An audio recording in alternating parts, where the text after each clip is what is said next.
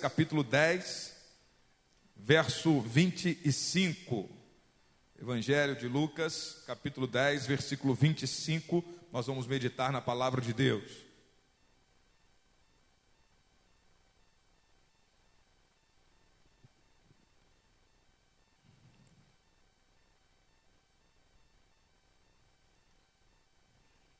Lucas, capítulo 10, versículo 25, diz assim: Certa ocasião, um perito na lei levantou-se para pôr Jesus à prova e lhe perguntou: Mestre, o que preciso fazer para herdar a vida eterna? O que está escrito na lei? Respondeu Jesus. Como você a lê? Ele respondeu: Ame o Senhor, o seu Deus, de todo o seu coração, de toda a sua alma de todas as suas forças e de todo o seu entendimento, e ame o seu próximo como a si mesmo. Disse Jesus: Você respondeu corretamente, faça isso e viverá. Mas ele, querendo justificar-se, perguntou a Jesus: E quem é o meu próximo? Em resposta, disse Jesus: Um homem descia de Jerusalém para Jericó quando caiu nas mãos de assaltantes. Estes lhe tiraram as roupas, espancaram-no e se foram, deixando-o quase morto. Aconteceu estar descendo pela mesma estrada um sacerdote. Quando viu o homem, passou pelo outro lado. E assim também um levita. Quando chegou ao lugar e o viu, passou pelo outro lado. Mas um samaritano, estando de viagem, chegou onde se encontrava o homem e quando o viu, teve piedade dele aproximou-se, enfaixou-lhe as feridas, derramando nelas vinho e óleo. Depois colocou-o sobre o seu próprio animal, levou para uma hospedaria e cuidou dele. No dia seguinte, deu dois denários ao hospedeiro e lhe disse: Cuide dele. Quando eu voltar, lhe pagarei todas as despesas que você tiver. Qual destes três você acha que foi o próximo do homem que caiu nas mãos dos assaltantes? Aquele que teve misericórdia dele, respondeu o perito na lei. Jesus lhe disse: Vá e faça o mesmo. Amém. Vamos orar. Senhor, obrigado por podermos ler a tua palavra nesse momento do culto que estamos prestando a ti, Senhor da glória. Pedimos a ti que o teu Espírito Santo ministre aos nossos corações. Fale conosco, fale com a tua igreja ilumine a nossa mente, abra o nosso entendimento, o nosso coração, para que possamos é, perceber, compreender, crer na verdade da tua palavra que está transcrita nesses versos, ó Deus, das Sagradas Escrituras. Que o teu Espírito ministre aos nossos corações, aplique essas verdades à nossa vida de forma pessoal, de forma prática, para que possamos vivenciar o Evangelho, a graça de Deus, o amor de Deus, e que o Senhor nos conduza a sermos transformados, moldados pelo poder da tua palavra, em nome de Jesus. Amém. Graças a Deus. Louvado seja o nome do Senhor Jesus. Lemos esse texto, está na sequência do Evangelho de Lucas, e aqui ele vai contar essa parábola tão conhecida, que serve de inspiração para tantas obras sociais, hospitais, associações. O samaritano, o bom samaritano, projetos que levam esse nome, porque essa parábola traz grandes ensinamentos e toca na essência do amor ao próximo. E a nossa meditação vai nesse caminho, nesse sentido. O amor ao próximo é uma marca da graça de Deus. O amor ao próximo é uma marca daquilo que Deus é. Se nós vivemos de fato o Evangelho, o evangelho da graça da salvação, o amor ao próximo, amar o próximo precisa ser uma realidade na nossa vida. Não é algo para ser opcional. Ah, vou pensar, eu vou amar as pessoas que me convêm. Aí não tem um amor ao próximo que Jesus está ensinando. Por isso, aquele perito na lei faz esse, esse questionamento: quem é o meu próximo? Porque ele estava com um pensamento seletivo. Eu vou selecionar quem convém que eu ame. Quem é, eu posso ter atitudes para ajudar, para cuidar, que vai ser conveniente e vai me trazer alguns benefícios. Ele já não estava entendendo mais nada do que é o amor que Deus aplica nas nossas vidas, que a graça de Deus nos enche, nos impulsiona, nos faz transbordar e nos leva a amar uns aos outros. O imenso amor de Deus, ele inunda o nosso coração com a graça que nos impulsiona a servir com um amor incondicional. Quando olhamos para o chamado de Deus a amarmos uns aos outros, amar o próximo, amar as pessoas que estão é, próximas de nós, às vezes nem tão próximas assim, mas que entendemos que é o nosso próximo naquele momento em que nós estamos vivenciando. Só tem um jeito desse amor ser sincero, verdadeiro e semearmos esse amor que traz frutos para a eternidade, quando ele é consequência da graça de Deus que está enchendo o nosso coração e a nossa vida, e não consequência de regras impostas a nós mas uma consciência do amor que Deus tem pela nossa vida, que nos leva a amar a Ele acima de todas as coisas e amar ao próximo como a nós mesmos. E aí nós vamos olhando para esse texto e entendendo o chamado de Deus, para que possamos viver esse amor. O amor ao próximo.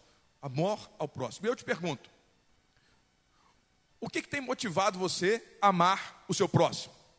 Pensa nos próximos aí, as pessoas próximas de você, o próximo pessoa que está na sua família, na sua casa, sua mulher, seu esposo, seu filho, sua filha, seu irmão da igreja, seu vizinho, sua vizinha, seu colega de trabalho, é, aquela pessoa, seu vizinho é, é, próxima lá da, da sua família, colegas, amigos, pessoas que você conhece, pessoas que você nem conhece, mas talvez estava vindo para a igreja agora e deparou com alguém subindo aqui para comprar uma pedra de crack.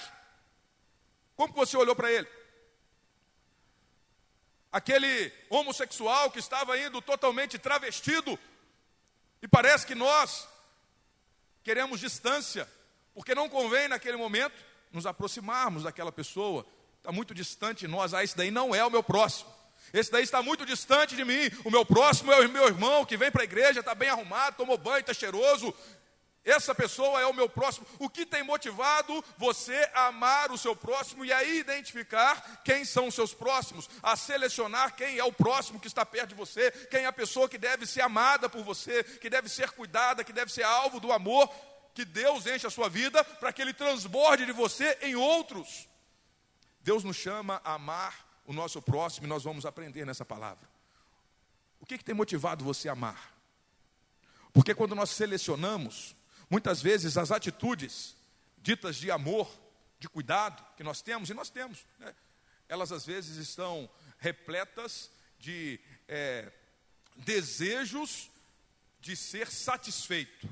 Eu vou ajudar fulano de tal, eu vou dar uma cesta básica, eu vou é, dar um dinheiro, eu vou ajudar a arrumar um emprego, mas eu quero algum benefício. Eu quero pelo menos a sensação de que eu estou me dando bem.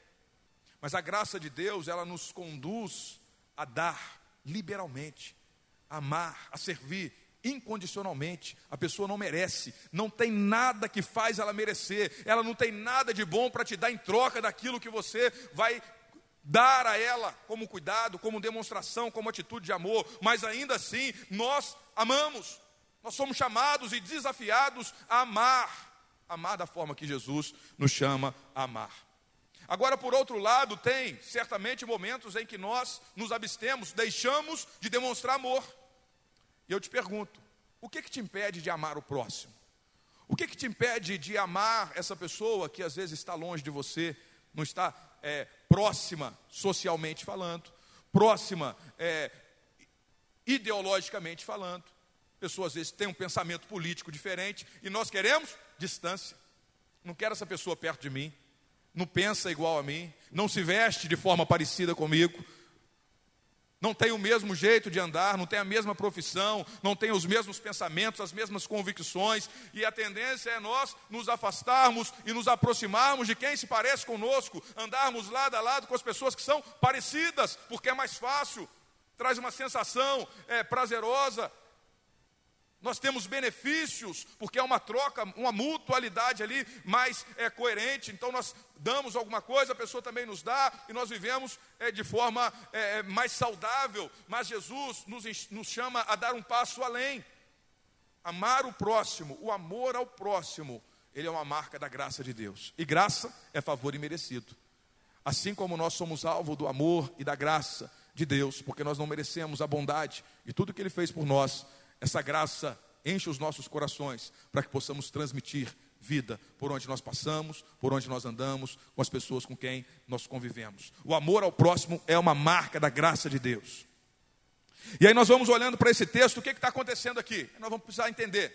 Certa ocasião, então o evangelista Lucas ele vai colocar eh, esse episódio da vida de Jesus na sequência do texto bíblico, e ele diz que certa ocasião um perito na lei. O que, que é o perito na lei? Um homem que tinha conhecimento, era um professor, de teologia, da lei, das regras que se tinha na época. Então, ele tinha um vasto conhecimento da lei do Senhor. Era um homem religioso, acostumado com as práticas religiosas. Ele estava ali no meio de uma circunstância em que Jesus, e aí nós precisamos pensar qual que é o momento da vida de Jesus. Jesus está no seu ministério, já conhecido, fazendo milagres, ensinando, ministrando, e também a oposição ao ministério de Jesus está se levantando.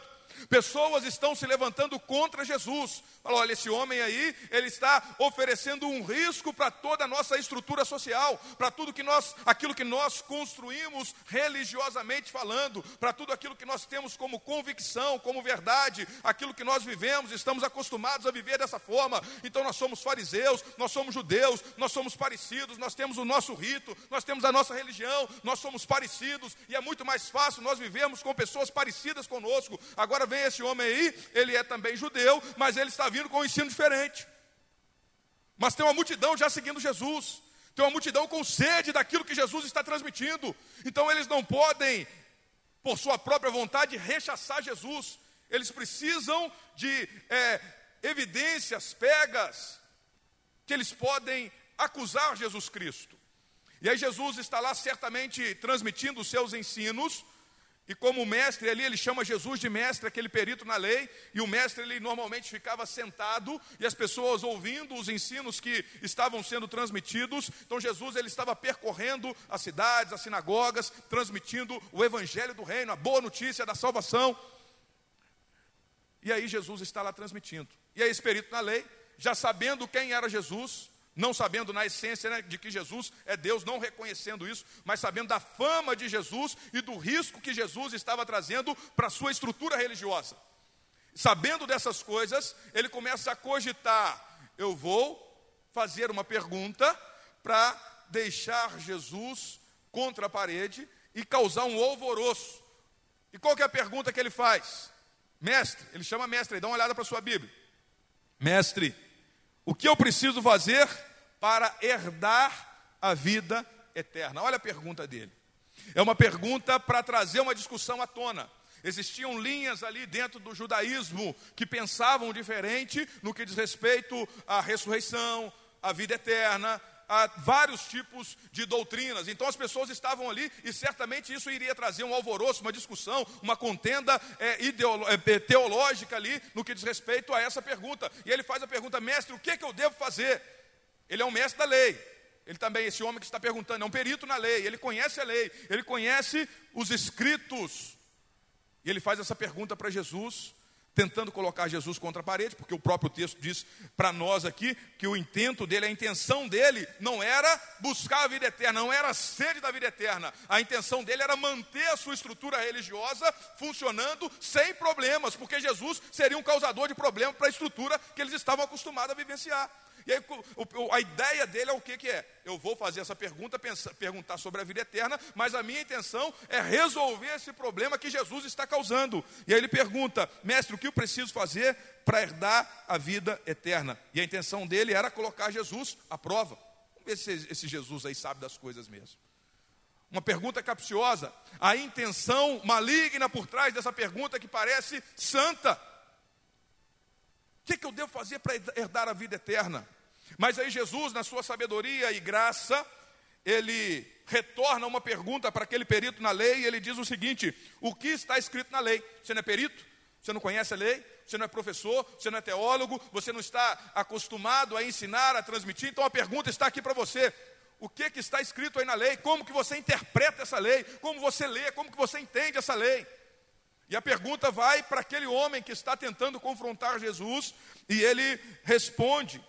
Ame o Senhor, o seu Deus, de todo o seu coração, de toda a sua alma e de todas as suas forças e de todo o seu entendimento, e ame o seu próximo como a si mesmo. E aí disse Jesus: Você respondeu corretamente, faça isso e viverá. Aí aquele homem se vê numa situação complicada, por quê?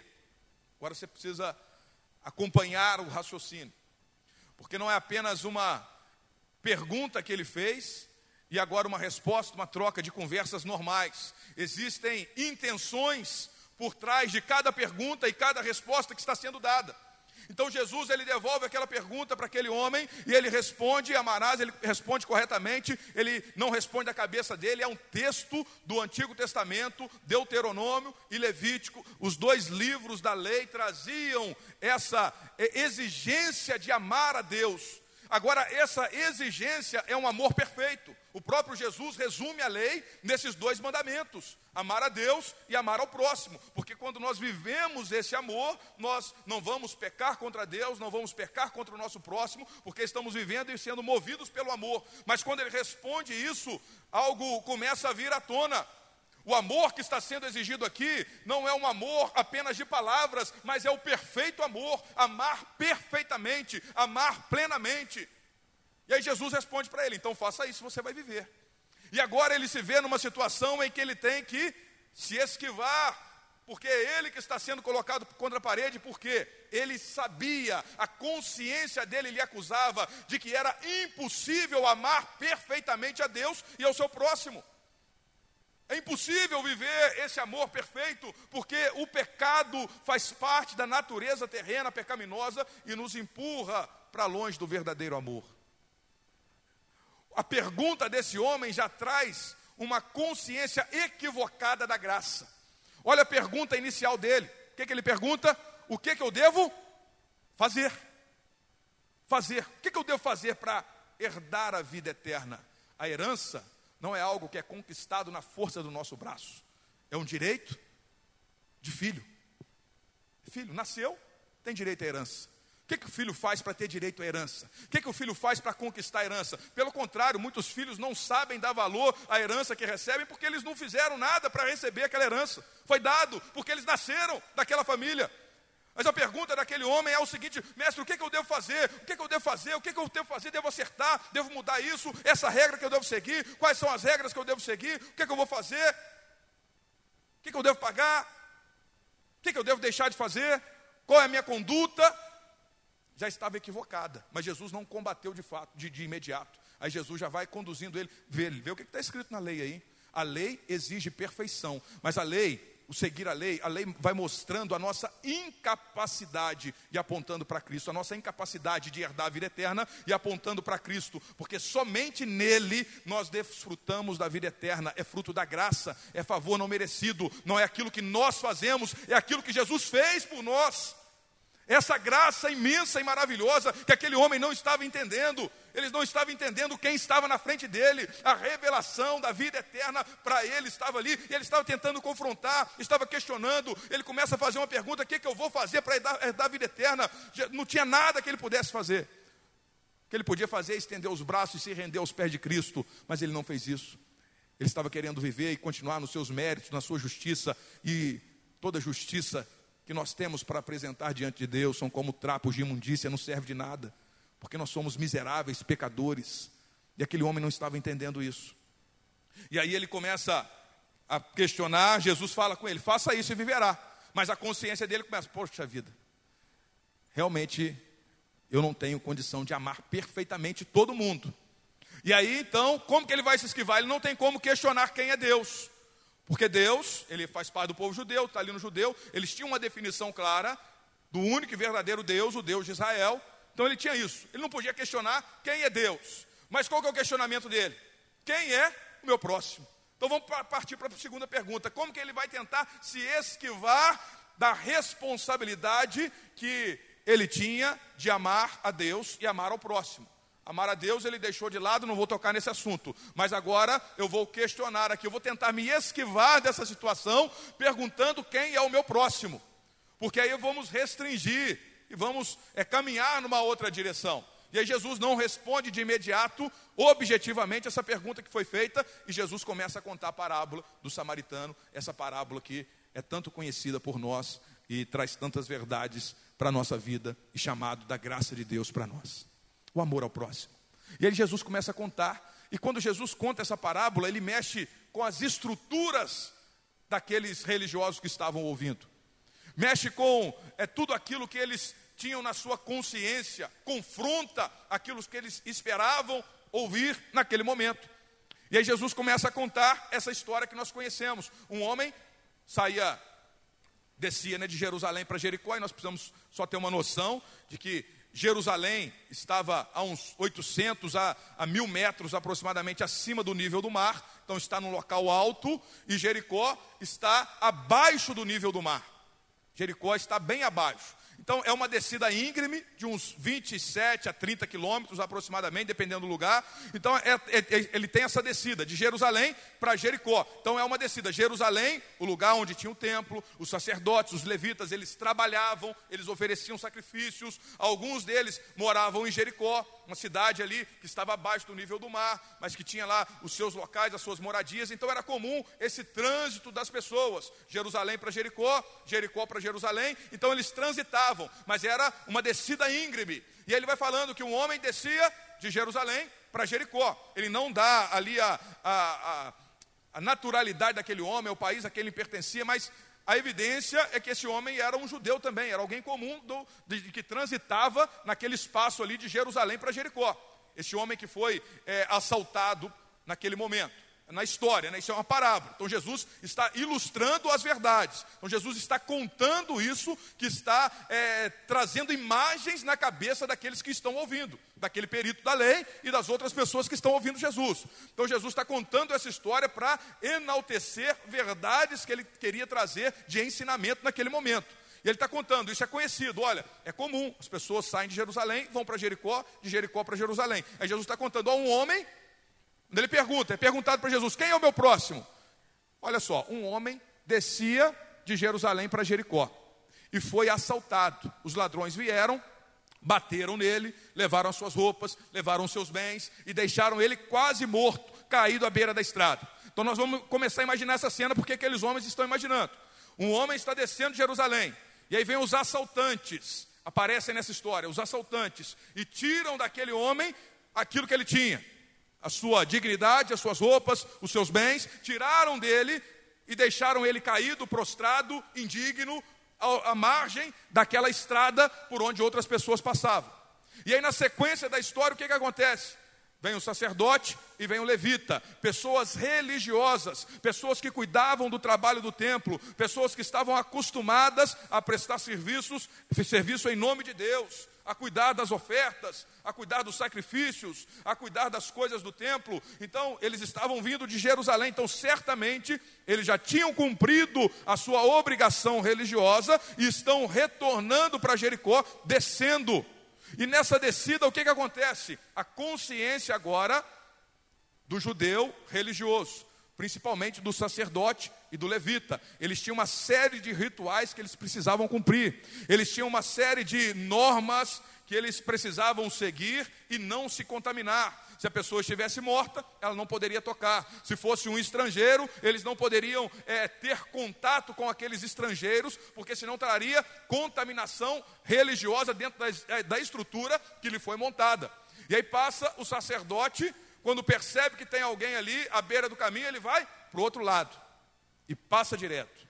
Vem o levita, um outro é, encarregado do templo, oficial do templo, ele olha aquele homem necessitado, caído, depois de ser assaltado, perdeu tudo, e olha para aquele homem e sai, passa de lado, passa longe e vai embora, segue o seu caminho.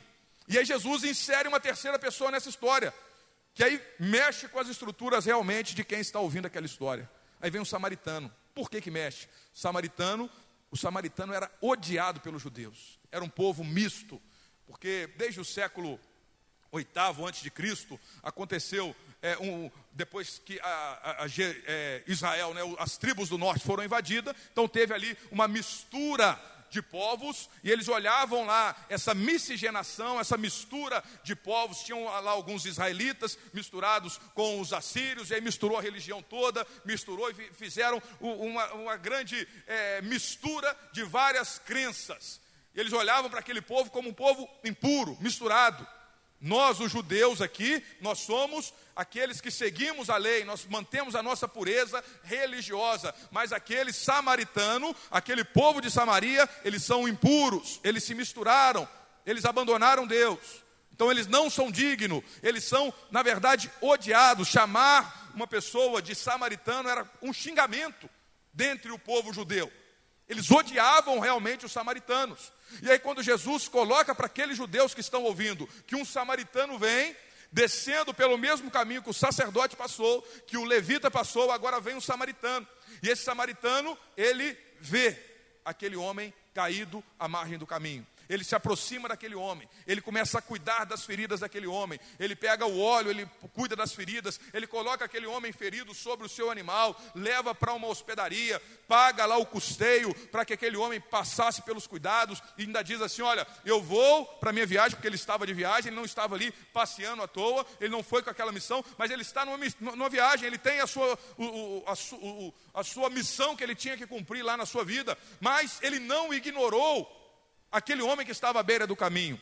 E ele leva para aquela hospedaria, ele fala assim: Ó, vou pagar aqui, deixar esse pagamento, e o que precisar mais, quando eu retornar, eu pago. E a ideia aqui é a seguinte: dentro daquela época, as dívidas é, elas tinham que ser pagas, então um compromisso assumido, ele tinha que ser é, quitado, se não fosse a pessoa acabaria sendo levada como escrava, era direito daquelas pessoas que tinham é, as suas as dívidas a quitar. Então nós percebemos aqui que aquele homem lá, ele estava sendo cuidado e o samaritano foi é, a pessoa que Jesus trouxe para dentro da história para ilustrar o verdadeiro amor, o amor ao próximo, o amor gracioso, o amor por quem não merece, o amor de quem não se espera, o amor que transborda daquilo que é esperado, daquilo que é normatizado em regras. É um, amor que ultrapassa, ultrapassa os limites da lei, ultrapassa os limites das regras, ultrapassa os limites das condutas esperadas. É um amor, um amor que transborda em graça e em cuidado para com aquelas pessoas necessitadas. E aí Jesus volta a pergunta. Agora terminou a parábola e Jesus vai voltar para o perito na lei e para, para na lei e pergunta para ele: quem foi o próximo daquele homem? E aí Jesus é, pergunta, vamos lá, dá uma olhada na sua Bíblia aí, ó. Verso 36. Qual dos três você acha que foi o próximo do homem que caiu nas mãos dos assaltantes? Então Jesus agora volta a pergunta, ele terminou a sua parábola e volta a pergunta para o perito na lei. Qual dos três, as três pessoas que aparecem na história, além do homem que foi assaltado? Então tem um homem assaltado e tem três pessoas: o levita, o samaritano e o, o levita, o sacerdote, o samaritano. E aí Jesus pergunta para aquele religioso: qual dos três foi o próximo daquele homem?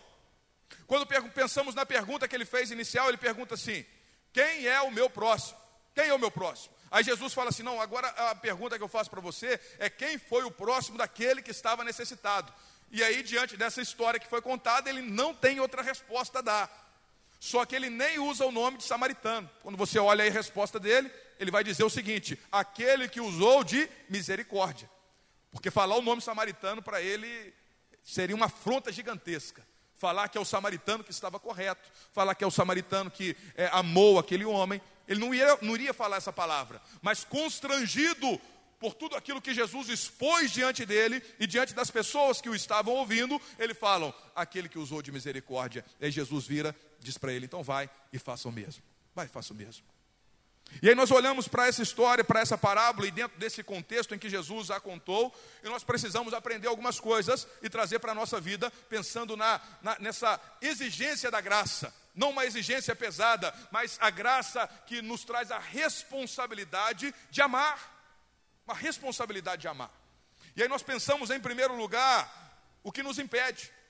O egoísmo nos impede de amar o próximo. O egoísmo é um impedimento. O que é o egoísmo? É pensar mais em si.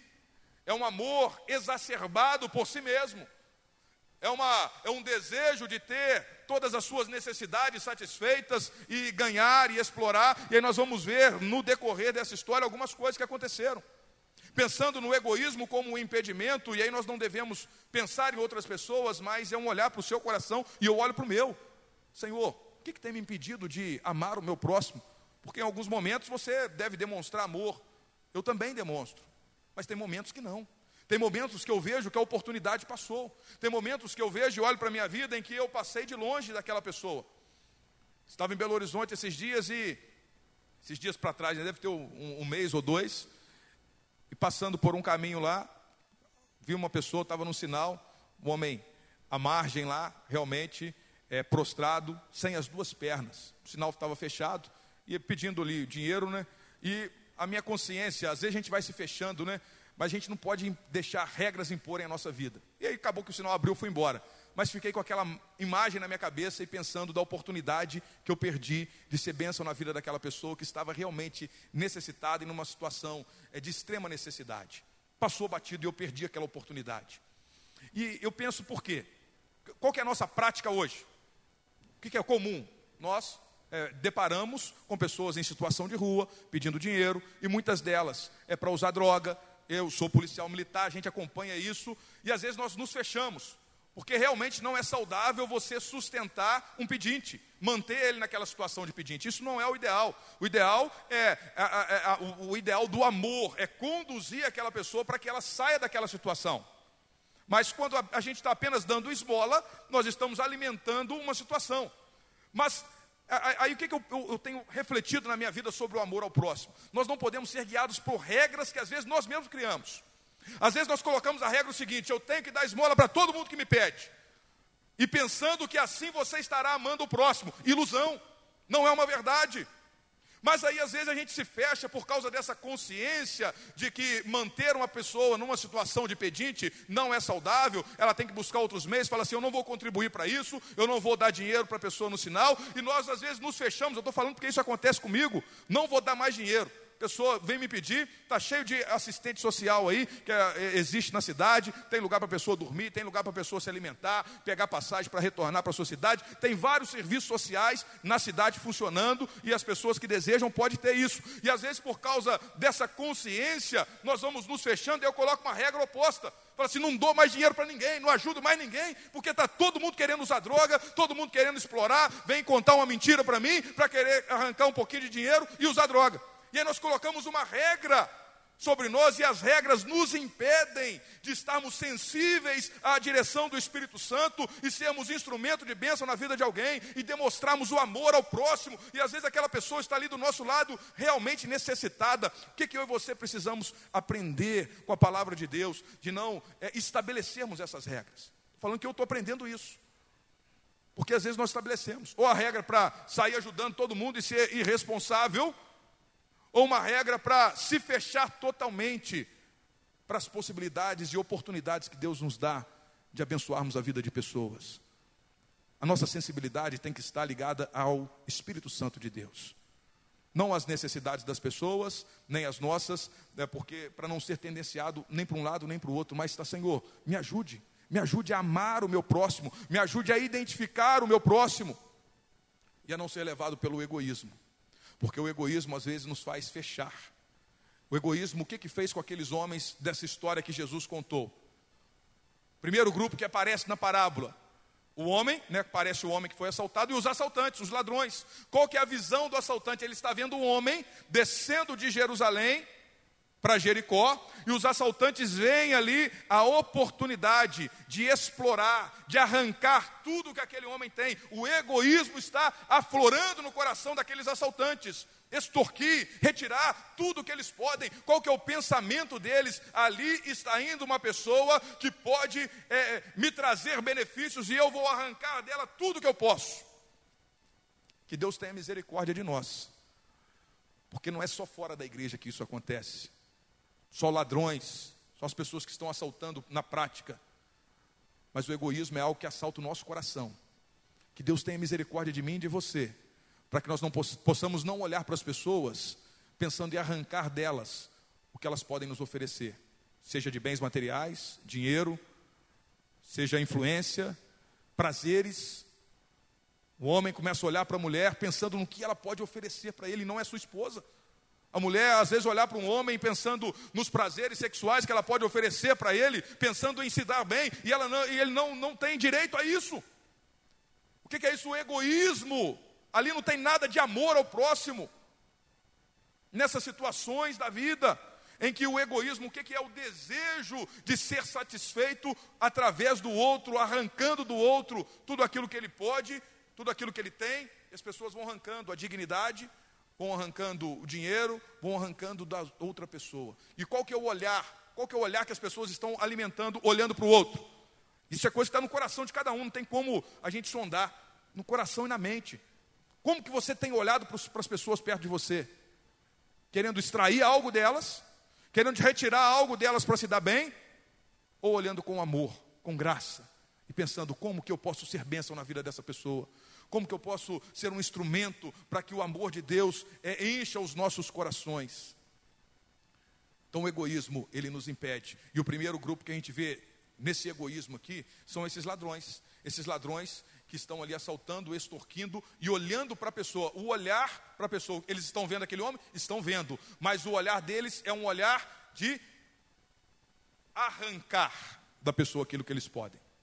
E agora, quando nós vemos o sacerdote e o levita, eles olham aquele homem? Sim, eles também veem.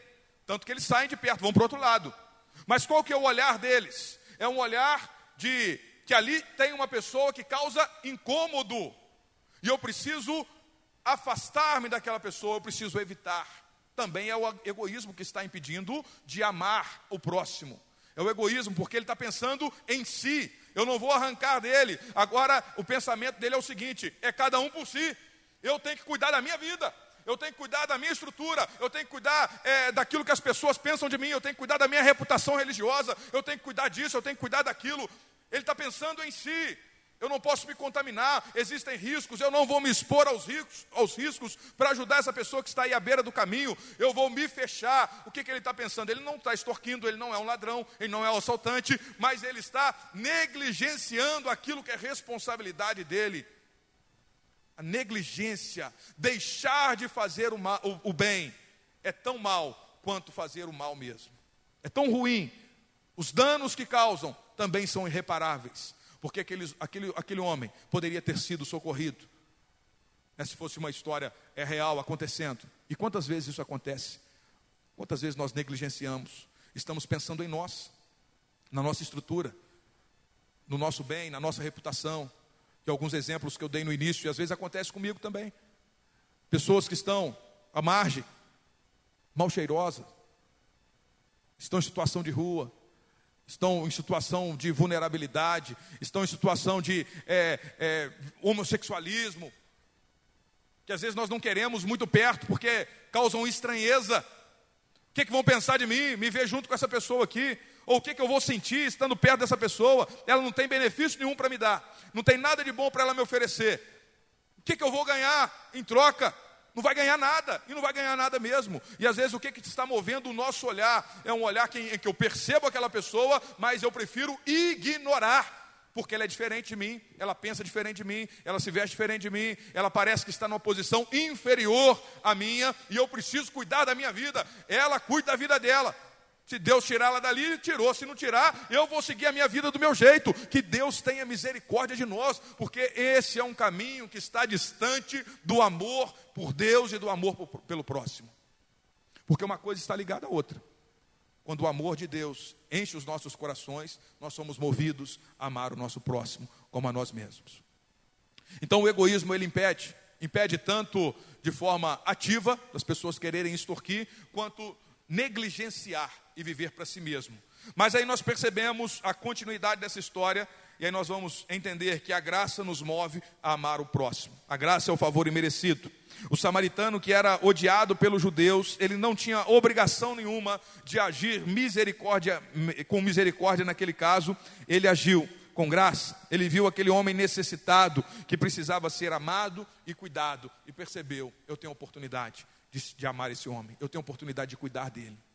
Tem oportunidade. Não tem obrigação, não tem lei nenhuma me impondo isso, não tem nada, não tem ninguém me observando, eu não vou ganhar nada em troca, pelo contrário, eu estou indo numa viagem, eu tenho os meus negócios a fazer, mas eu estou aqui nesse caminho, ele não fica cogitando, negociando com ele mesmo. Por que, que muitas vezes nós deixamos de agir com amor? Porque a gente fica numa negociação com, com nós mesmos, fica pensando: será que eu vou, será que eu não vou? Passei, vi uma pessoa acidentada, será que eu paro para ajudar? Não paro, eu tenho que resolver, meu horário está apertado, ah, vou embora.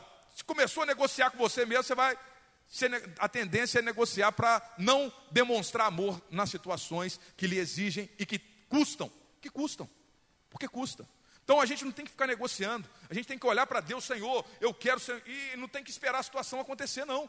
É falar, Senhor, enche a minha vida é nas suas orações, é sair de casa, Senhor, eu quero ser um instrumento nas suas mãos, eu quero amar a Ti acima de todas as coisas, e eu quero amar o meu próximo. E aí, situações que vão surgindo, a gente não precisa ficar pensando: será que eu ajudo, será que eu não ajudo? Será que eu amo, será que eu não amo? Não, isso vai acontecer naturalmente. A gente vai parar, a gente vai cuidar, a gente vai dar, a gente vai é, se desprender, a gente vai custear, a gente vai entregar e não vai ter peso nenhum, não vai ficar contando, ah, poxa vida, será que eu dou, mas esse dinheiro aqui eu ia usar para outra coisa lá? Não. Sensível ao Espírito Santo de Deus e a direção que o Senhor tem para nós. Deus nos chamou a amar o nosso próximo e é a graça que nos move a amar o nosso próximo como a nós mesmos. Diz o versículo 32 assim, e assim também o versículo 33. Mas um samaritano, estando de viagem, chegou onde se encontrava o homem, e quando o viu, teve piedade dele, aproximou-se, enfaixou-lhe as feridas, derramando nelas vinho e óleo, depois colocou sobre o seu próprio animal, levou-o para uma hospedaria e cuidou dele. No dia seguinte, deu dois denários ao hospedeiro e lhe disse: Cuide dele, quando eu voltar, lhe pagarei todas as despesas que você tiver. A graça do amor ao próximo ali foi abundante. Ele não ficou contabilizando, ele não ficou ali pensando, ah, vou ajudar só um pouquinho, não. Eu vou fazer tudo o que eu posso fazer para amar essa pessoa que está aqui diante de mim. Eu paro tudo, porque eu não estou pensando mais em mim mesmo. A, a, a, minha ideia não é uma ideia egoísta, o meu pensamento não é um pensamento egoísta, em que eu quero apenas me dar bem e às vezes usar as pessoas para ter benefícios. Não, eu estou diante de um ser humano que precisa ser amado, estou diante de uma pessoa necessitada do amor, e eu tenho amor para dar, então eu vou dar esse amor a essa pessoa. O que, que Jesus está falando com aqueles homens ali religiosos é isso. Vocês se perderam na sua religiosidade.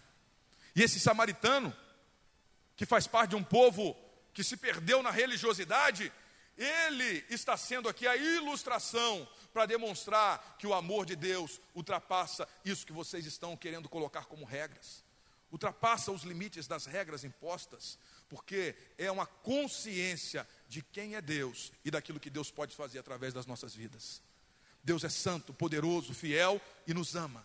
E esse amor enche as nossas vidas e nos faz transbordar para que possamos ser bênção na vida de outras pessoas. Então, essa graça e esse amor, esse amor que ele é fruto da graça de Deus em nós. Nós recebemos esse amor, nós damos esse amor, mas ele custa. Custou para aquele homem, aquele samaritano. Custou do seu tempo, ele teve que parar sua viagem, custou esforço dele, custou recursos financeiros dele então tem custo. Amar custa. Amar custa. Então não adianta nós vivermos uma ilusão de que nós vamos ser empurrados e tudo vai acontecer sem esforço, porque a graça ela não é oposta ao esforço. A graça ela nos conduz e nos capacita a vivermos e entendermos os custos, estarmos dispostos a arcar com os custos que têm que ser arcados, a dar, a, a, a pagar o preço, ao esforço, a oração, o pastor citou da oração uns pelos outros. Isso é demonstração de amor ao próximo. E isso custa, custa o seu tempo, custa o seu esforço. Não é aquele pensamento rápido, Senhor abençoa todo mundo da igreja e fui embora. Não, é aquela oração em que você está se colocando no lugar do outro. Essa intercessão custa. Pagar o preço, passar tempo, em oração, intercedendo pela vida do outro, sabendo que o meu próximo, ele precisa, precisa ser sustentado em oração, e é minha responsabilidade, responsabilidade do amor. A graça nos impulsiona, é a graça que nos capacita, é a graça que nos move, mas ela nos move a entendermos que tem um custo e Deus vai nos capacitar a arcarmos com esses custos. O custo do esforço, do tempo, do dinheiro, tem um custo. O amor ao próximo tem um custo. Mas aí nós vamos entendendo que essa graça nos move. E nós vamos perceber o seguinte: que Jesus ele vai fechando essa história dele, falando que aquele homem disse que iria pagar tudo que tivesse que de despesa e pergunta qual dos três você acha que foi o próximo daquele homem. Aquele homem responde, aquele que agiu com misericórdia, e ele diz: Vá então e faça o mesmo. Nós aprendemos, em primeiro lugar, o que impede, o que nos impede de amar o próximo é o egoísmo. Dentre os, os, pecados diversos, né? o egoísmo, ele é um dos impedimentos. Agora, o que, que nos move para amar o próximo? É a graça de Deus. Agora, pensando nessa graça de Deus que nos move a amar e a termos atitudes de amor, porque o amor, essa é decisão consciente de agir para o bem das pessoas.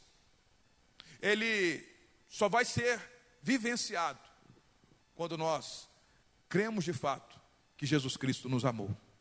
Quando nós entendemos que nós somos incapazes de amar perfeitamente a Deus, de amar perfeitamente ao próximo, mas Jesus nos amou, e essa graça e esse amor de Jesus por nós é o que nos move, é o que nos impulsiona, é o que nos capacita a vivermos e amarmos o nosso próximo, amarmos uns aos outros, amarmos a Deus acima de todas as coisas. Que graça é essa? É a graça que nós entendemos que nós éramos muito mais parecidos com aquele homem que estava julgado à beira do caminho, aquele homem que não tinha nada para oferecer, que o ladrão veio e arrancou tudo dele, porque é isso que o pecado faz. O ladrão veio para matar, roubar e destruir. E quando nós vamos reconhecendo essa nossa posição, quando nós vamos reconhecendo que nessa história que Jesus conta, muitas vezes nós não somos parecidos nem com o levita, nem com o sacerdote, muito menos com o samaritano. Nós estamos muito mais parecidos com aquele homem que foi largado à beira do caminho, sem ter nada para oferecer, despido, sem dignidade, sem honradez, estava condenado à morte, se não fosse o amor de alguém que era inesperado passar por ali e cuidar e pagar o preço para que ele tivesse a sua vida restaurada. E é isso que Jesus faz conosco. É o evangelho da graça, essa é a boa notícia. E é essa consciência do Evangelho, dessa boa notícia, de que nós, por causa dos nossos pecados, o pecado arranca a nossa dignidade, o pecado arranca a nossa honra, o pecado arranca a nossa vida e o pecado nos leva à morte. E se não fosse a graça e o amor de Jesus Cristo por mim e por você, estávamos perdidos, perdidos, iríamos perecer no caminho. Não tinha religioso nenhum que iria poder resolver os nossos problemas, não tinha sacerdote, levita, papa, pastor, ninguém poderia resolver esse problema meu e seu chamado pecado, mas Jesus Cristo nos amou. Nos amou ao ponto de se entregar por nós, de pagar o preço pela minha vida e pela sua vida. Ele olhou ele se compadeceu, ele teve misericórdia, ele pagou o preço para que eu e você tivéssemos vida. E essa consciência do Evangelho, essa boa notícia, de que nós estávamos perdidos, mas fomos achados, estávamos mortos, mas fomos trazidos à vida pela graça e pelo amor de Jesus Cristo. É essa graça maravilhosa, é esse Evangelho que enche a nossa vida, que fortalece a nossa fé e nos faz trilhar o caminho do amor. Porque não tem jeito de viver o amor verdadeiro. O mundo fala de amor, um amor sentimental, um amor é, passageiro, um amor que está condicionado às circunstâncias, se é favorável, se não é. Mas quando olhamos para o verdadeiro amor, o amor de Deus, o amor incondicional, o amor que está disposto a dar por aquela pessoa que não merece nada, que não tem nada para oferecer, esse é o amor de Deus. E só quem conhece o amor de Deus é que pode viver esse amor. E vivemos esse amor não para merecer algo, é pelo contrário. A pergunta não é mais aquela que aquele perito na lei faz: o que, que eu vou fazer para merecer a vida eterna? Vou dar dinheiro para a pessoa que está me pedindo, vou ajudar essa pessoa? Não. A pergunta agora é: Senhor, o que, que eu posso fazer para viver essa graça do Senhor? A consciência agora é diferente, não é uma pergunta o que, que eu faço para herdar a vida eterna, agora é diferente, Senhor, eu creio que o Senhor me amou e já me deu a vida eterna, agora eu te peço, me ajuda a viver esse amor. Me ajuda a viver essa graça, me ajuda a amar o próximo, porque o amor ao próximo é uma marca da graça de Deus na minha vida, não é uma opção, não é uma seleção. Vou selecionar algumas pessoas para ajudar e ficar bem com a igreja vou selecionar algumas pessoas, ou vou, quando o pastor pedir para trazer um alimento, para ajudar com a cesta básica, eu vou ajudar e está tudo bem. Não é disso que nós estamos falando, nós estamos falando de um verdadeiro amor. Movidos pelo amor, e só quem é movido pelo amor de Deus, só quem vive essa graça, essa consciência da fé em Jesus Cristo. A consciência de que nós somos miseráveis, pecadores, e nós é que necessitamos. E Jesus nos amou. Jesus nos amou de tal forma que se entregou em nosso lugar para nos dar vida eterna, nos reconciliar com Deus, restaurar nossa dignidade, restaurar a vida, restaurar a paz, restaurar a graça e trazer tudo aquilo que estava perdido na nossa vida. E como que nós desfrutamos disso? Crendo em Jesus de todo o nosso coração, nos arrependendo dos nossos pecados, não tem outro jeito. É fé e arrependimento genuíno, verdadeiro, entrega de vida e falar: Senhor, eu quero trilhar esse caminho da graça e do amor que o Senhor tem para comigo, para que eu possa, através dessa reconciliação, amar ao Senhor acima de todas as coisas e amar o meu irmão, amar minha irmã, amar o meu próximo. Amar e amar verdadeiramente. O que, é que nós devemos fazer, meu irmão? Amar a Deus crer e confiar em Jesus Cristo e pedir que o Espírito Santo nos conduza a aproveitarmos todas as oportunidades de sermos bênção na vida de alguém. Quero ler o texto de Provérbios, capítulo 3. Você pode, vai lá comigo e nós vamos fechar esse momento de meditação. Provérbios, capítulo 3, verso 27.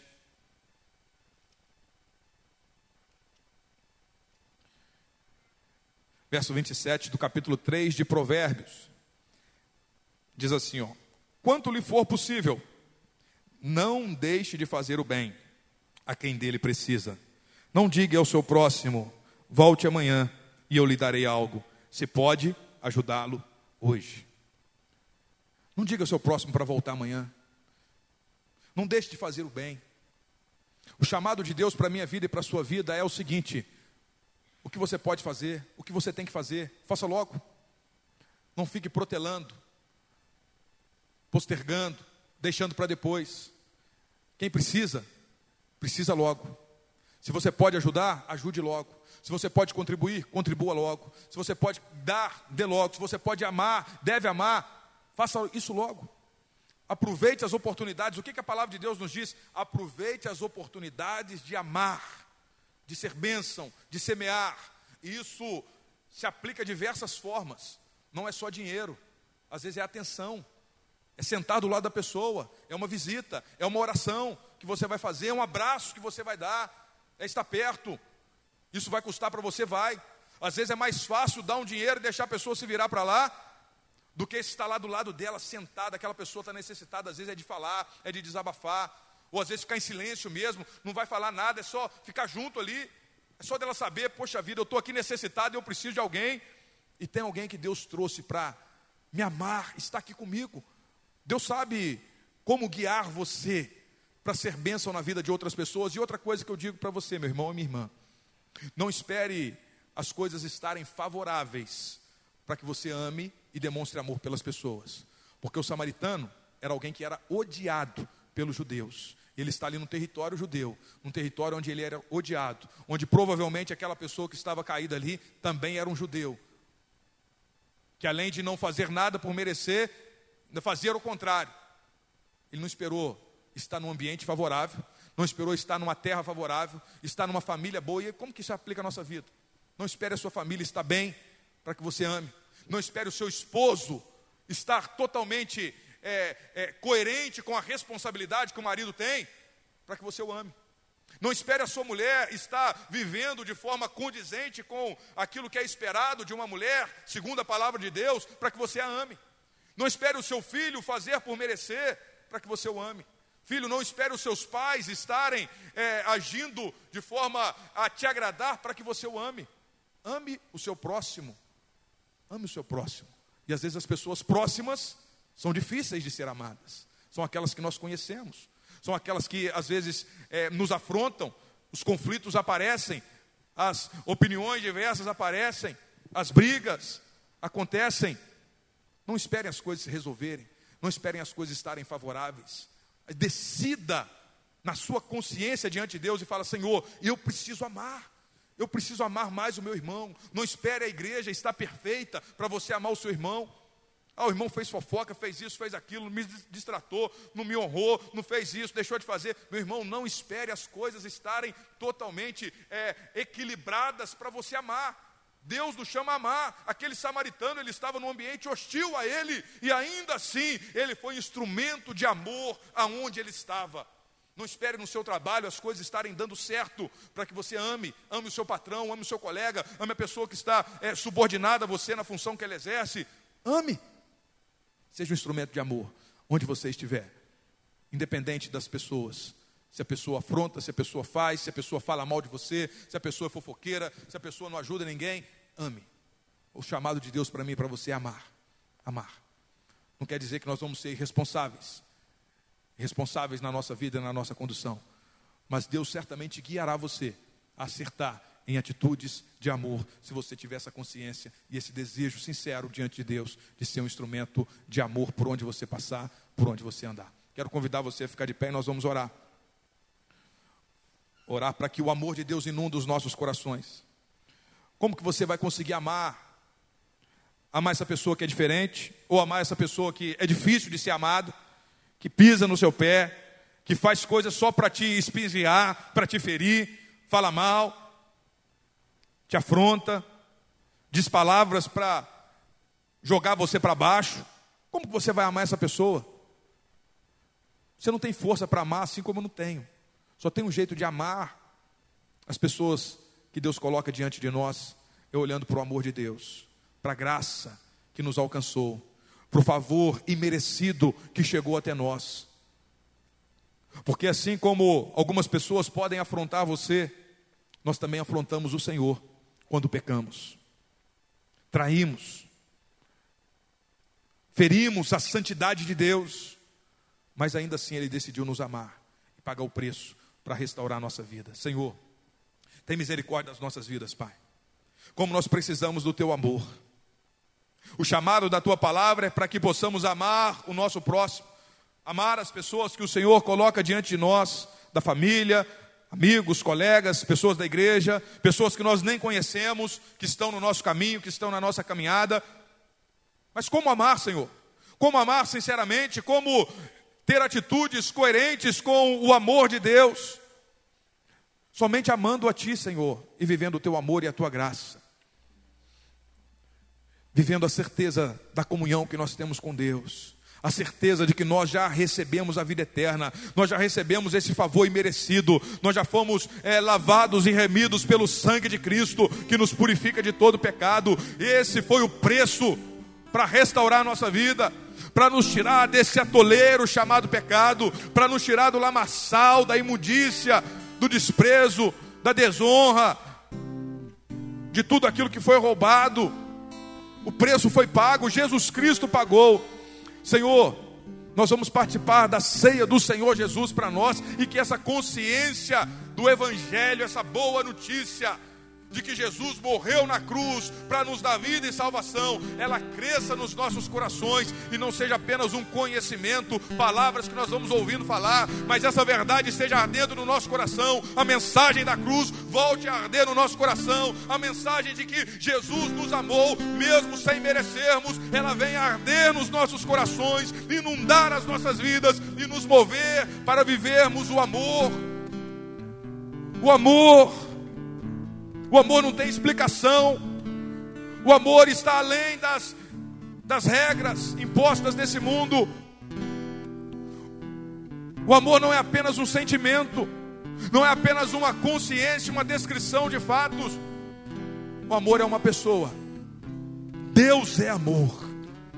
E é um relacionamento íntimo com Deus.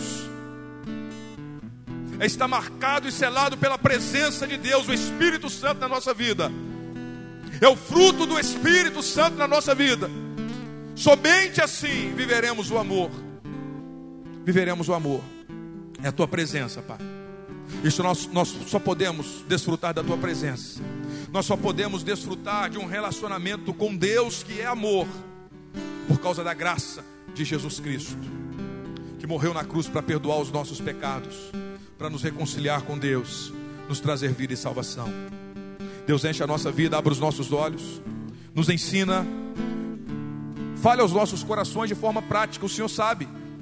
Eu não sei a vida desse teu filho e dessa tua filha, mas o Senhor conhece as pessoas com quem ele convive, a família dele, as pessoas com quem ele trabalha, com quem ele estuda, as pessoas que passam no caminho dele ou por onde ele passa, as pessoas que ele vê, as pessoas que lhe pedem uma ajuda. O Senhor conhece, Pai. As pessoas que nem pedem, nem falam nada, assim como aquele homem estava julgado, não fala nada, não pede nada. E às vezes ele já ignorou, mas a tua graça traz perdão pela nossa negligência também. Eu peço perdão a ti, Senhor, perdoa-me. Participar da ceia é um momento de autoexame, meu irmão. Examine-se, pois, o homem é a si mesmo. E então beba do pão, beba do cálice, coma do pão e beba do cálice. Então examine a sua vida sobre o amor. Convido você a olhar. Se tem negligência, assim como eu percebo na minha, peça perdão a Deus aí, meu irmão. Senhor, me perdoa por não amar, me perdoa por me omitir em situações em que eu poderia ter amado, em que eu poderia ter feito bem, em que eu poderia ter agido, movido pelo amor de Deus. Deus tem misericórdia, me perdoa, perdoa o meu irmão, que a tua graça nos conduza a viver o teu perdão, a viver o teu amor e a sermos transformados por ti. Em nome de Jesus Cristo, ó Deus, nós precisamos da tua graça, do teu amor, do teu perdão, para viver essa maravilha do amor. Meu querido irmão, minha irmã, nós vamos